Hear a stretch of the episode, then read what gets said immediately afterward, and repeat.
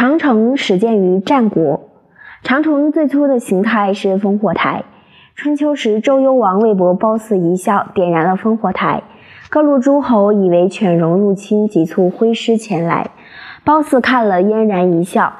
但当真的爆发危机，燃起烽火台时，诸侯以为又是戏弄，无人前来解救。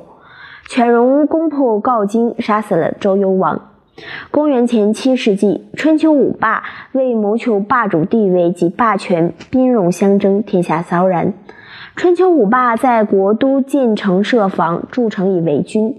城是用高墙围起来的封闭空间，在城墙外面还有深沟、河流环绕，因而城亦称城池。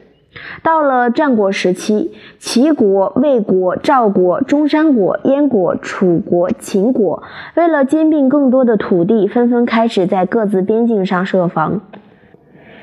燕国、赵国、秦国比邻北方游牧民族，为了有效地抵御敌国敌族的侵扰，在各自的边境上修筑了一系列的烽火台以及具有防御性驻军城堡，城堡被称为列城。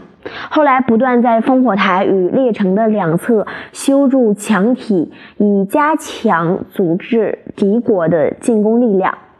墙体连成。城墙越连越长，逐步的呢发展为了长城。